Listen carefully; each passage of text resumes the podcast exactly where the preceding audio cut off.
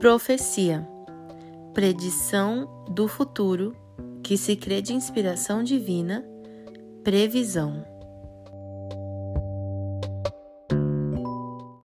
Eu sou a Aline Piologro e esse é o Comenta Cast.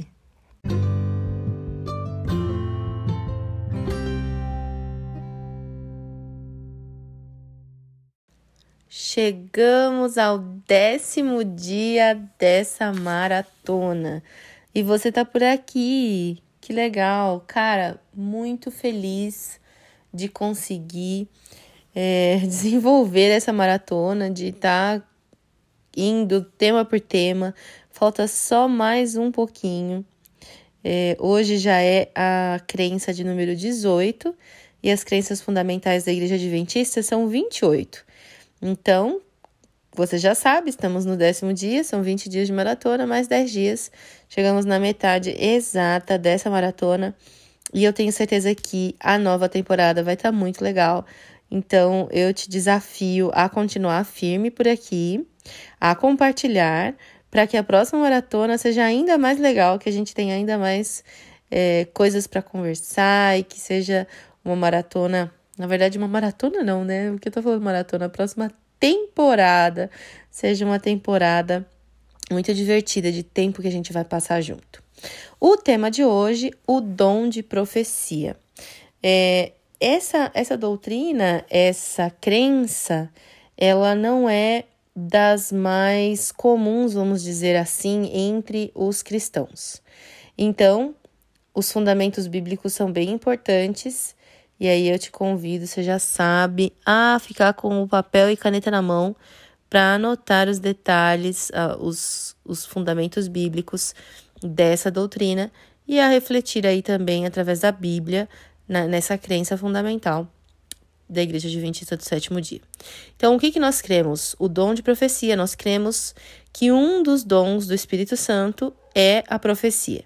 E aí, como você já ouviu na introdução, é essa predição do futuro, né? Essa inspiração por inspiração divina que acontece essa previsão de algo que virá, é, às vezes há, com muito tempo, né? Às vezes é, profetas que profetizaram coisas para o tempo do fim, por exemplo, como Daniel, é, e profetas que também, como Daniel, predisseram coisas que iam acontecer no decorrer ali dos próximos anos.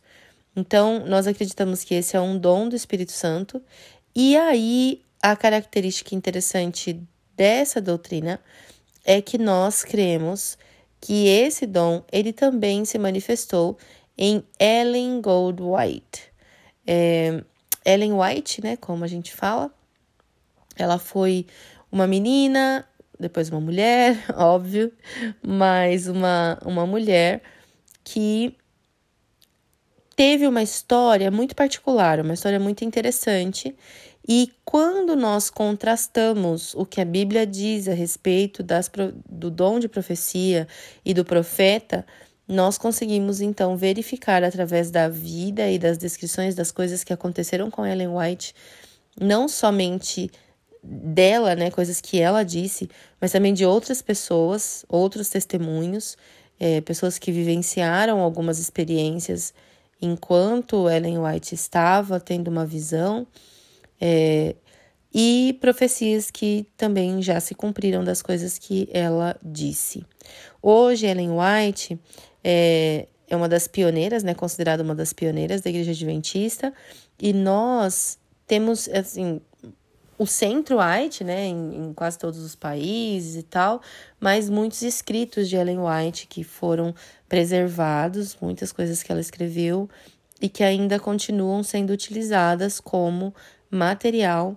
É, a gente costuma dizer que é a luz menor, né?